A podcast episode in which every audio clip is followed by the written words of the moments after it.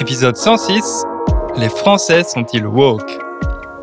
Salut à toutes et à tous Je suis ravi de vous retrouver pour ce premier épisode de 2022. Comme vous le savez peut-être, j'ai créé ce podcast en 2017, donc c'est déjà la cinquième année. Incroyable à quel point le temps passe vite. Et je sais que certains d'entre vous sont là depuis le début. Il y a des auditeurs et des auditrices de longue date parmi vous. Donc un grand merci pour votre fidélité. Et si vous venez de découvrir Inner French, je vous souhaite la bienvenue aussi. J'espère que le podcast vous aidera dans cette belle aventure qu'est l'apprentissage du français. Moi, cette année, j'ai pas pris de bonnes résolutions parce que j'arrive jamais à les tenir. Par contre, j'ai fait un plan pour euh, le premier trimestre.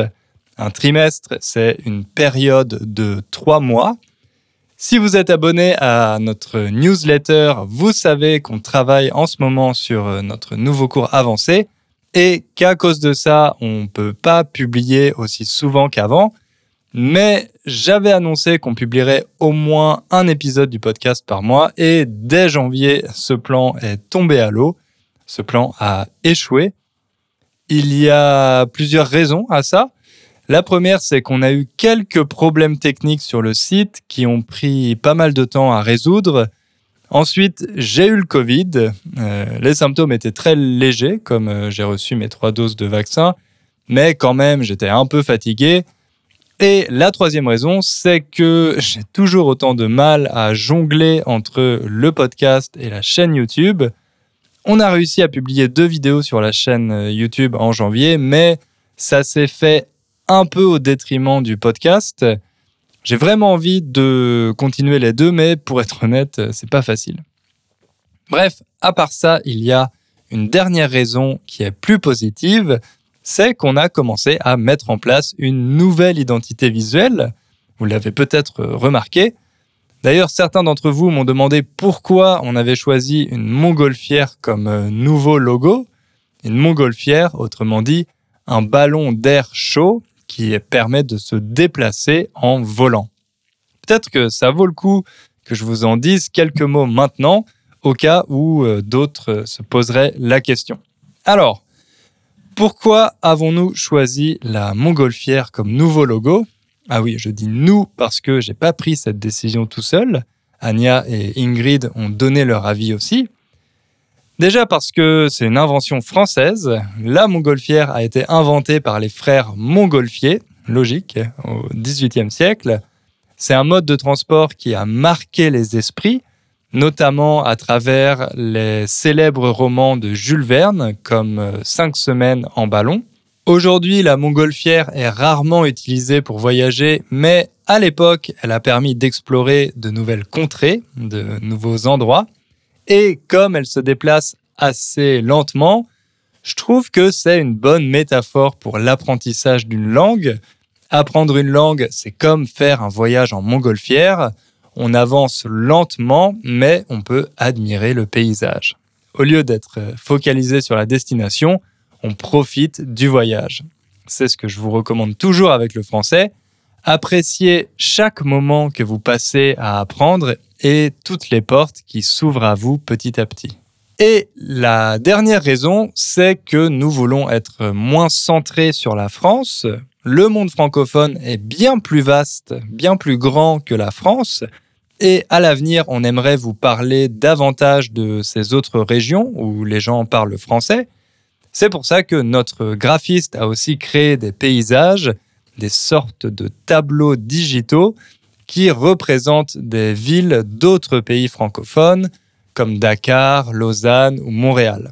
Et pour relier toutes ces destinations, quoi de mieux qu'une montgolfière? Voilà, vous voyez qu'on a pas mal réfléchi à tout ça, on est très fiers de cette nouvelle identité et on espère qu'elle vous plaira autant qu'à nous. Je sais que quand on fait ce genre de changement, il y a toujours des gens qui préfèrent l'ancienne version, mais laissez-nous encore quelques semaines pour finir de la mettre en place et euh, pour vous y habituer. Et je suis sûr que vous l'apprécierez aussi. À part ça, j'ai une autre bonne nouvelle à vous annoncer. Ingrid va enregistrer plus d'épisodes pour le podcast. Grâce à elle, on devrait pouvoir publier deux épisodes par mois. C'est euh, notre nouveau plan. Alors oui, on n'a pas réussi en janvier, mais là, Ingrid a déjà enregistré le prochain épisode, donc on pourra le publier dans deux semaines sans faute. Et moi, ça me met un peu la pression pour être plus régulier. L'idée, c'est aussi de vous habituer à une autre personne que moi, à une autre façon de parler. En plus, Ingrid a d'autres domaines de prédilection que les miens, donc ça va vous permettre de découvrir de nouveaux sujets. Bref, c'est le plan pour les prochains mois et là aussi, on espère que ce nouveau format vous plaira.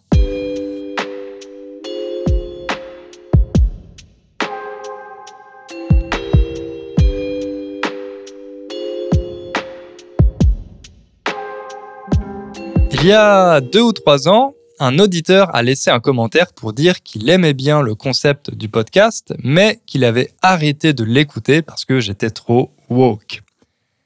Alors, j'avais déjà vu ce mot dans des médias américains, mais je savais pas exactement ce qu'il voulait dire. Je savais juste que c'était un mot pour qualifier une personne qui a des idées de gauche, mais j'avais aussi l'impression que c'était une sorte d'insulte. Bon, pour être honnête, J'y ai pas plus prêté attention que ça. Je sais qu'on ne peut pas plaire à tout le monde, mais récemment, je me suis rendu compte que le mot woke était arrivé en France et que certains politiciens disaient que le wokisme, l'idéologie woke importée des États-Unis, était un danger pour la société française. Donc là, j'ai commencé à m'y intéresser un peu plus, à la fois pour savoir si oui ou non je suis woke, et pourquoi une partie de la classe politique française semble avoir tellement peur de ce mot? Bah oui, parce que moi, j'ai pas envie d'être un danger pour la société française. Pour comprendre la genèse du mot woke, on va commencer par voyager dans l'espace et le temps, direction les États-Unis à la fin du 19e siècle. À l'origine, le mot woke n'avait pas de connotation politique. C'était un mot d'argot utilisé par les Afro-Américains pour dire awake, en français éveillé, le contraire d'endormi. Quand on ne dort pas, on est éveillé. Mais le mot éveillé peut avoir un autre sens, un sens plus spirituel. D'ailleurs, dans plusieurs religions, comme par exemple le bouddhisme, le but est de s'éveiller spirituellement, de sortir du sommeil dans lequel on était plongé jusque-là. C'est une idée qu'on retrouve dans le terme woke, cette idée d'éveil, un éveil qui correspond à la sortie de l'esclavage. Oui, parce que souvenez-vous que nous sommes à la fin du 19e siècle, juste après l'abolition de l'esclavage aux États-Unis, les Afro-Américains ont acquis leur liberté, mais ils n'ont toujours pas les mêmes droits que les Blancs, et le racisme est loin d'avoir disparu, surtout dans les États du Sud. C'est dans ce contexte qu'un ancien esclave devenu professeur Booker T. Washington publie un texte intitulé L'éveil du noir. Je vais vous en lire le début, traduit par mes soins. Certains peuvent être tentés de demander un garçon ou une fille noire n'ont-ils pas autant le droit d'étudier la grammaire française et la musique classique qu'un jeune blanc? Je réponds oui, mais vu l'état actuel de la race noire dans ce pays, il faut quelque chose de plus. Alors, vous voyez, Booker T. Washington, c'était un pragmatique. Il pensait que les Noirs américains ne pourraient pas s'éveiller seulement grâce euh, à la grammaire française et à la musique classique. Dans son texte, il raconte comment il a réussi à changer de vie en faisant des études dans un institut qui acceptait les garçons de couleur et comment il a ensuite créé sa propre école à Tuskegee, dans l'Alabama, pour euh, offrir la même éducation à la communauté locale. Cette éducation, comme il le dit, c'était pas des cours de français et de musique classique, mais plutôt un apprentissage qui mélangeait théorie et pratique pour apprendre l'agriculture, la mécanique, etc. Selon lui, c'était en acquérant ce genre de compétences que les Afro-Américains sortiraient de la pauvreté et s'émanciperaient, euh, qu'ils deviendraient des membres de la société à part entière. Bref, Washington avait une vision très capitaliste des rapports sociaux et raciaux. Il pensait que c'était grâce aux affaires, aux échanges commerciaux, que les Noirs obtiendraient le respect des Blancs et que leurs relations se normaliseraient. Peut-être qu'il avait lu Adam Smith, le père du capitalisme, qui croyait lui aussi qu'on pouvait obtenir la paix grâce euh, au libre marché. Je vais vous lire une autre citation du texte de Washington qui illustre ça. L'homme blanc respecte le vote de l'homme de couleur qui fait 10 000 dollars de chiffre d'affaires. Et plus l'homme de couleur gagne d'argent, plus il fait attention à son vote. Là, c'est intéressant parce que Washington donne une dimension politique à cet éveil des Noirs américains. Vous avez entendu qu'il fait référence au vote. Si un Noir a du succès dans les affaires, les Blancs respecteront ses opinions et, euh, par extension, son vote. Pour résumer, Washington appelait les Noirs à utiliser la liberté qu'ils venaient d'obtenir pour s'éveiller. Cet éveil devait se faire grâce à l'éducation, une éducation qui leur donnerait les moyens de mieux gagner leur vie et de se faire une place dans la société aux côtés des Blancs.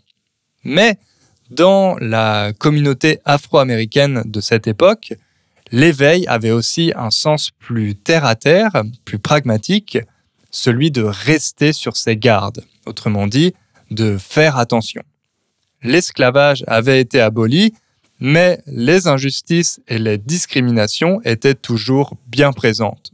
Être woke dans ce contexte, ça voulait dire garder les yeux ouverts pour ne pas se retrouver au mauvais endroit au mauvais moment. Plus tard, quand le mouvement pour les droits civiques a émergé, la dimension politique de l'éveil des Noirs américains s'est renforcée. En 1962, l'écrivain afro-américain William Melvin Kelly a publié un article dans le New York Times intitulé If you're woke, you dig it. Dedans, il demandait aux Noirs de prendre conscience de la façon dont ils étaient traités par la société et des inégalités dont ils étaient victimes. En 1965, juste après l'adoption du Civil Rights Act, Martin Luther King a fait un discours à l'université d'Oberlin dans l'Ohio dans lequel il a exhorté les étudiants à être éveillés pendant la grande révolution et à être une génération engagée. 50 ans plus tard, le combat a repris face aux cas de violences policières commises contre des citoyens noirs. Le mouvement Black Lives Matter a vu le jour et il a adopté le slogan Stay Woke. Un slogan qui s'est rapidement diffusé dans le monde entier grâce aux réseaux sociaux. Mais avec cette diffusion massive, il a commencé à prendre un sens plus large. Être woke, ça ne voulait plus seulement dire être conscient des injustices subies par les Noirs, mais plus généralement être conscient de toutes les discriminations visant des minorités, que ce soit pour leur couleur de peau, leur orientation sexuelle, leurs origines, etc. Et c'est là que les choses se sont un peu compliquées.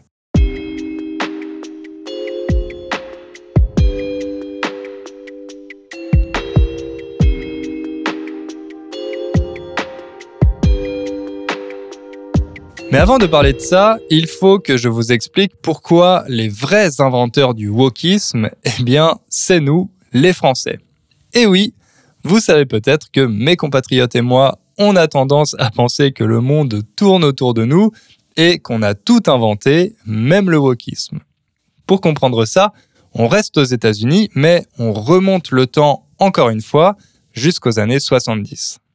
À cette époque, plusieurs philosophes français commencent à devenir très populaires dans les universités américaines.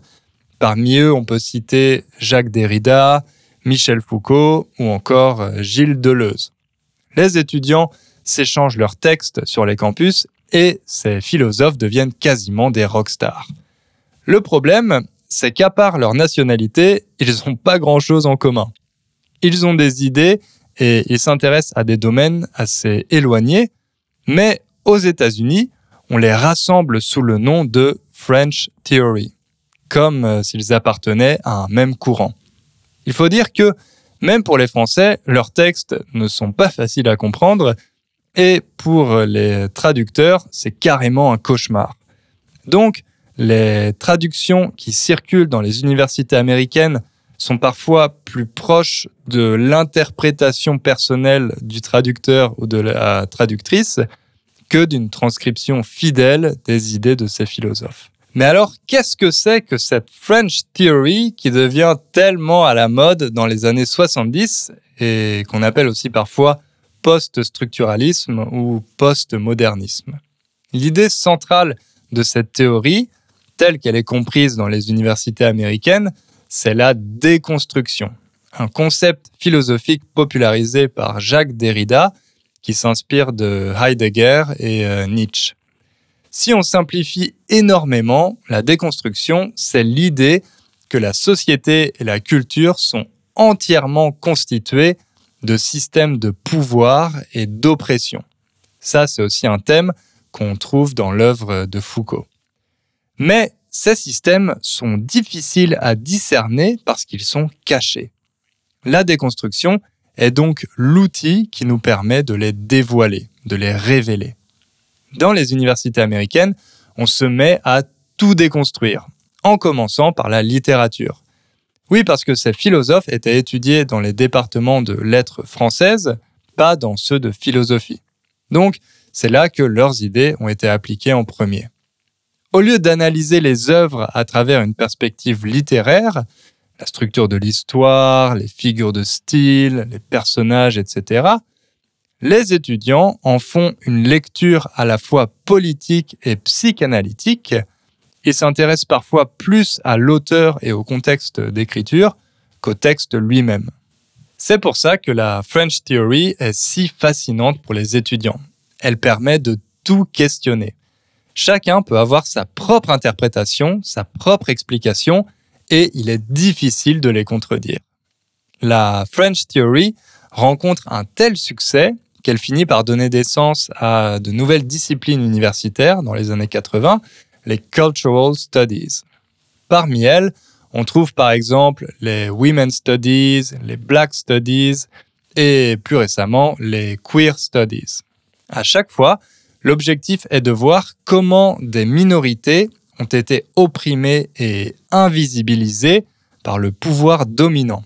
Par exemple, les femmes qui, pendant longtemps, étaient complètement absentes des livres d'histoire, comme si elles n'avaient joué aucun rôle dans les grands événements historiques. Ces nouveaux départements ont logiquement trouvé écho dans les mouvements militants. Grâce à leur collaboration, ils ont notamment permis la mise en place de politiques de discrimination positive, affirmative action, euh, comme les quotas pour la sélection des étudiants dans les universités. Mais à cause de ce lien que les Cultural Studies ont avec les mouvements activistes, elles sont maintenant accusées de faire plus de militantisme politique que de recherche académique. Pour conclure sur la French Theory, le plus paradoxal, c'est qu'au moment où ces philosophes français étaient célébrés aux États-Unis, ils ont commencé à être oubliés en France dans nos universités, on est passé à autre chose. Les idées de Derrida, Foucault et Deleuze n'ont pas eu autant d'impact qu'aux États-Unis. Et c'est seulement bien plus tard qu'on a découvert avec surprise cette fameuse théorie française.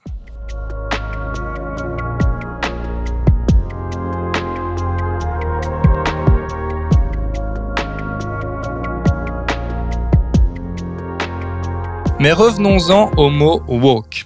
Comme je vous le disais un peu plus tôt, grâce à la popularité du mouvement Black Lives Matter, le slogan Stay Woke a commencé à être repris par d'autres mouvements militants. Être woke est devenu synonyme d'être conscient de toutes les discriminations envers les minorités, qu'elles soient liées à la race, au genre, à l'orientation sexuelle, etc. Et le moins qu'on puisse dire, c'est que ces mouvements ont été très actifs ces dernières années, surtout pendant le mandat de Trump. Ils ont utilisé les réseaux sociaux pour dénoncer ce qui leur semblait être des injustices ou au contraire des privilèges aussi bien dans les institutions que les entreprises ou les médias. Mais ces critiques woke n'ont pas plu aux républicains. Déjà parce qu'ils considéraient qu'elles n'étaient pas fondées et qu'elles étaient une nouvelle version du politiquement correct. Ensuite, parce que ces critiques prenaient uniquement pour cible les hommes blancs hétérosexuels, comme s'ils étaient responsables de tous les maux, de tous les problèmes de la société américaine. Donc, les conservateurs se sont eux aussi mis à utiliser le mot woke, mais comme une insulte, euh, dans la même veine que social justice warrior. Dans la même veine, ça veut dire hmm, dans le même style ou euh, en suivant le même raisonnement. Mais les républicains n'étaient pas les seuls à dénigrer les idées woke. Même du côté démocrate, on a commencé à entendre quelques critiques. Par exemple, en octobre 2019, l'ancien président démocrate euh, Barack Obama a déclaré, je vous traduis la citation, L'idée de la pureté, de l'absence de compromis, qu'on est éveillé politiquement et tout ça, vous devriez arrêter ça très vite. Le monde est compliqué et plein d'ambiguïté. Bref, le sens péjoratif du mot woke a progressivement remplacé son sens originel. Il est devenu un adjectif pour désigner des personnes souvent jeunes, endoctrinées par les cultural studies, qui refusent le dialogue et passent leur temps à donner des leçons de justice sociale. Logiquement, avec toutes ces connotations négatives, les gens qui se revendiquaient woke ont fini par abandonner ce terme. Si bien qu'aujourd'hui, il est presque uniquement utilisé de manière péjorative par leurs adversaires. Voilà, j'ai essayé de résumer les positions des deux camps pour mieux comprendre les origines du débat. J'espère euh, ne pas avoir été trop caricatural. Il y a eu tellement de polémiques ces dernières années que c'est difficile de rester factuel mais j'espère que c'est plus clair pour ceux d'entre vous qui ne s'intéressent pas aux États-Unis. Maintenant, retour en France pour voir si oui ou non mes compatriotes sont woke.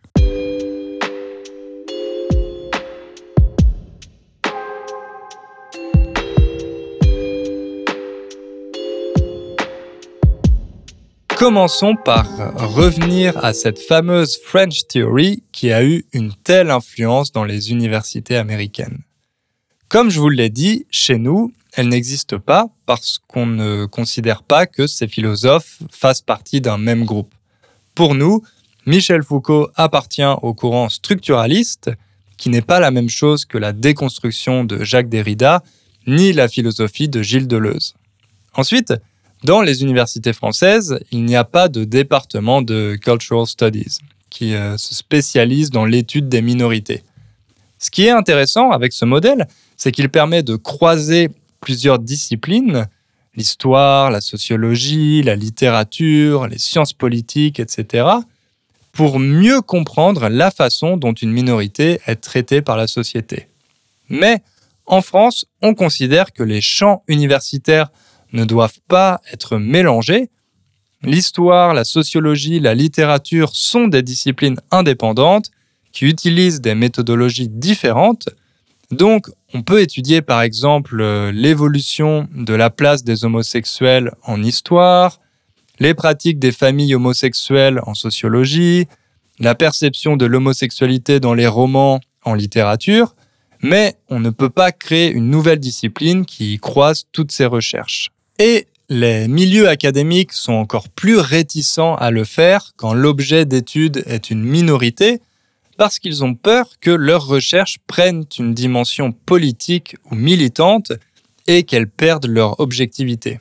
Et oui, n'oubliez pas que nous sommes les héritiers du positivisme d'Auguste Comte. On considère que les questions scientifiques doivent être séparées de toute considération politique, que la science doit rester neutre, et cela concerne aussi bien les sciences sociales que les mathématiques ou la physique. Mais les choses commencent à changer. Par exemple, ces dernières années, plusieurs universités ont créé un département études sur le genre, notamment l'université Paris 8, ce qui a suscité de nombreuses critiques, évidemment. Donc ça, c'était pour la partie, disons, théorique. La French Theory n'existe pas chez nous, et nos universités ne fonctionnent pas de la même manière. Mais, selon une partie de la classe politique et des intellectuels français, le plus grand danger du wokisme, c'est qu'il menace notre modèle, un modèle que nous avons hérité des Lumières et de la Révolution de 1789, l'universalisme républicain. Alors, qu'est-ce qu'on entend exactement par universalisme républicain? C'est l'idée selon laquelle, dans la République française, tous les citoyens ont les mêmes droits et doivent être traités de la même manière, peu importe leur couleur de peau, leur sexe, leur religion, etc. C'est vraiment un principe fondateur de notre société, un principe qui a été repris par tous les gouvernements, ou presque, depuis la Révolution. Aux yeux de la République française, il n'existe aucune communauté. Si vous êtes français ou française, vous avez les mêmes droits que tous les autres Français et Françaises. Point barre. Votre sexe, vos origines et vos convictions religieuses n'ont aucune importance.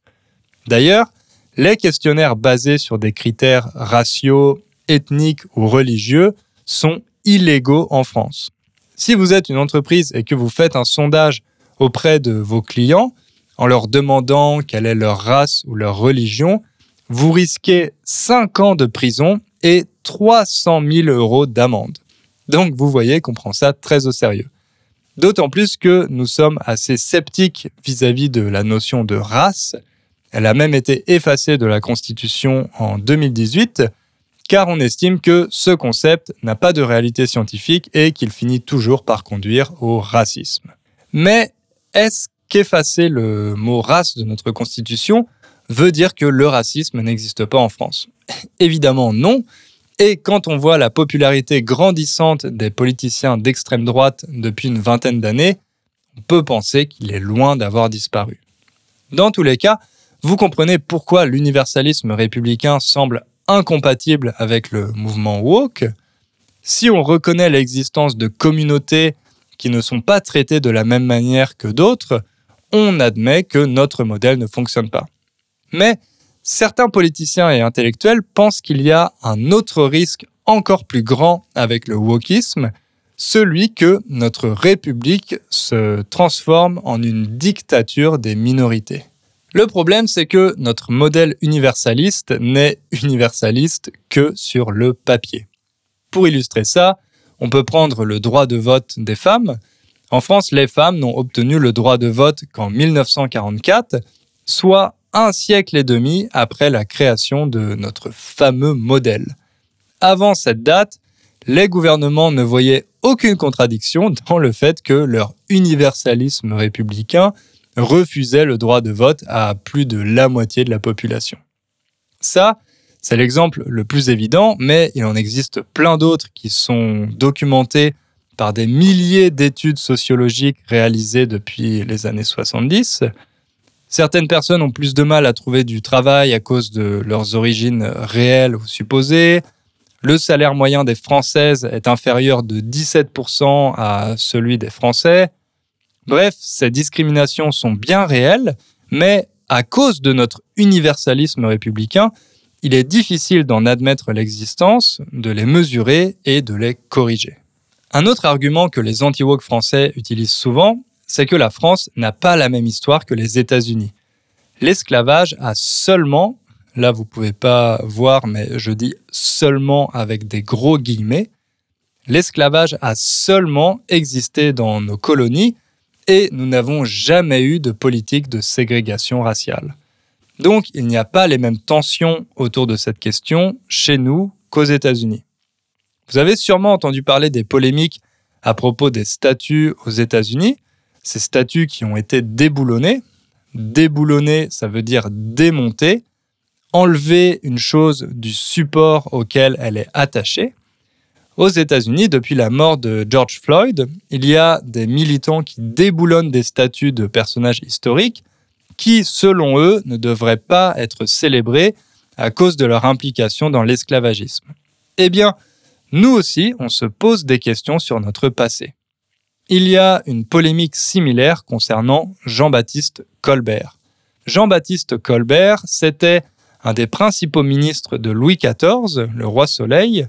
Il est connu pour avoir favorisé le développement du commerce et de l'industrie en créant des manufactures royales. J'en ai parlé dans euh, ma vidéo sur les marques de luxe françaises.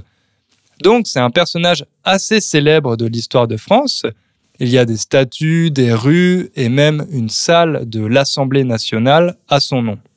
Le problème, c'est que Colbert est aussi à l'origine d'un texte de loi qui devait réglementer l'esclavage dans les colonies, le Code noir. Donc depuis une dizaine d'années, certaines associations et mouvements militants demandent que les statuts à son effigie soient retirés et qu'on change le nom de sa salle à l'Assemblée nationale. Mais le président Emmanuel Macron a déclaré, je cite, La République n'effacera aucun nom ou aucune trace de son histoire. J'ai déjà parlé de la différence entre mémoire et commémoration avec l'historien Florent Van de Pitt dans notre euh, épisode sur Napoléon. Donc je ne vais pas trop m'attarder dessus aujourd'hui.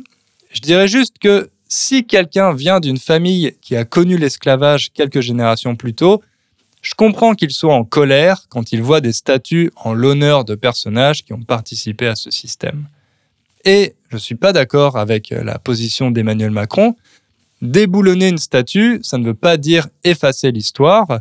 On doit continuer d'enseigner l'histoire de la manière la plus objective possible, sans effacer aucun nom, mais les citoyens ont le droit de choisir quel personnage ils veulent célébrer dans l'espace public, et il est normal que leurs préférences changent avec le temps et euh, l'évolution des mœurs.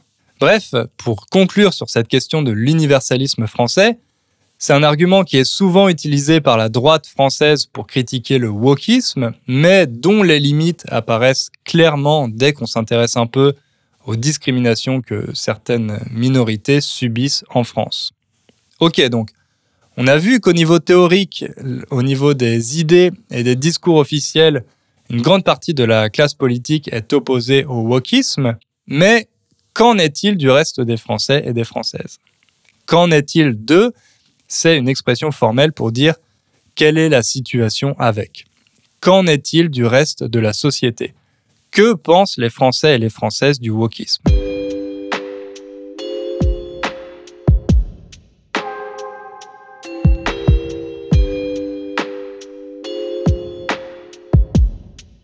Eh bien, déjà, il est intéressant de noter que beaucoup de mes compatriotes ne savent pas vraiment de quoi il s'agit, ne savent pas vraiment ce que signifie ce mot. Le magazine L'Express a réalisé un sondage qui montre que seuls 6% des Français connaissent la pensée woke. Bon, c'était il y a un an, en février 2021, donc ce chiffre doit être plus élevé aujourd'hui mais je suis prêt à parier qu'au moins la moitié de mes compatriotes ne comprennent toujours pas ce mot. Dans les mouvements militants et parmi les politiciens de gauche, personne ne se revendique woke euh, non plus, personne n'utilise ce label. Pourtant, depuis quelques mois, les politiciens français et certains journalistes répètent que les jeunes sont contaminés par l'idéologie woke venue des États-Unis. C'est pourquoi deux sociologues ont décidé de faire une étude avec le très sérieux Institut Montaigne afin de vérifier si ce discours est fondé ou non. Je vous lis une partie de leur conclusion. La jeunesse française n'est pas majoritairement en phase avec le mouvement woke. Si les jeunes sont plus sensibles au genre et au racisme structurel que leurs parents et euh, les baby boomers, ces deux thèmes ne préoccupent qu'une minorité de la jeunesse française. Je ne sais pas ce que vous en pensez, mais moi, je trouve cette affaire assez étrange. Pourquoi certains politiciens passent-ils leur temps à parler des dangers du wokisme alors que les citoyens ne comprennent pas ce mot et n'adhèrent pas majoritairement aux idées qui sont derrière? C'est ce qu'on va essayer de comprendre dans la dernière partie de cet épisode. Éric Ciotti, député du parti Les Républicains, a déclaré que le wokisme est, je cite, la nouvelle terreur du siècle en référence à la terreur pendant la Révolution française. Eugénie Bastier, journaliste euh, du Figaro, a écrit que c'est une idéologie pire à contrer que le communisme. Brice Couturier, journaliste et producteur sur France Culture, compare les woke à une police de la pensée. Enfin, en octobre dernier, le ministre de l'Éducation Jean-Michel Blanquer a créé un groupe de réflexion, le Laboratoire de la République, dont un des objectifs est de, là encore je cite, protéger la jeunesse contre l'idéologie woke et la cancel culture. Bref, comme vous pouvez le voir, il y a une vraie panique chez certains politiciens français autour du mot woke. Ce qui est drôle, c'est qu'il y a quelques mois, ces mêmes politiciens avaient eu une réaction très semblable avec un autre mot, islamo-gauchisme. La différence, c'est que là, c'est un mot qui a été inventé chez nous. À l'origine, il faisait référence à une alliance militante entre des mouvements islamistes et des mouvements d'extrême gauche qui soutenaient la Palestine. Mais ensuite, il a été repris dans des contextes totalement différents, d'abord par l'extrême droite, puis par des politiciens et des intellectuels de tous bords. De tous bords, ça veut dire de toutes les couleurs politiques, aussi bien de gauche que de droite, de tous bords.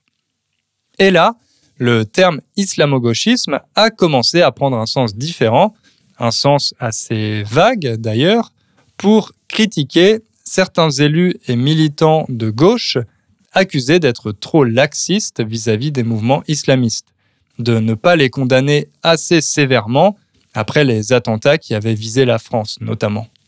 Par exemple, vous avez peut-être entendu parler de l'attentat d'octobre 2020 contre un professeur d'histoire-géographie, Samuel Paty.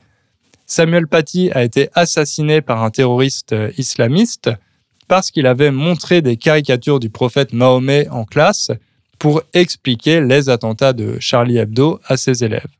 Moins d'une semaine après cet attentat, le ministre de l'Éducation Jean-Michel Blanquer, encore lui, a déclaré dans une émission de radio que les universités et certains partis de gauche favorisent une idéologie islamo-gauchiste qui conduit au pire.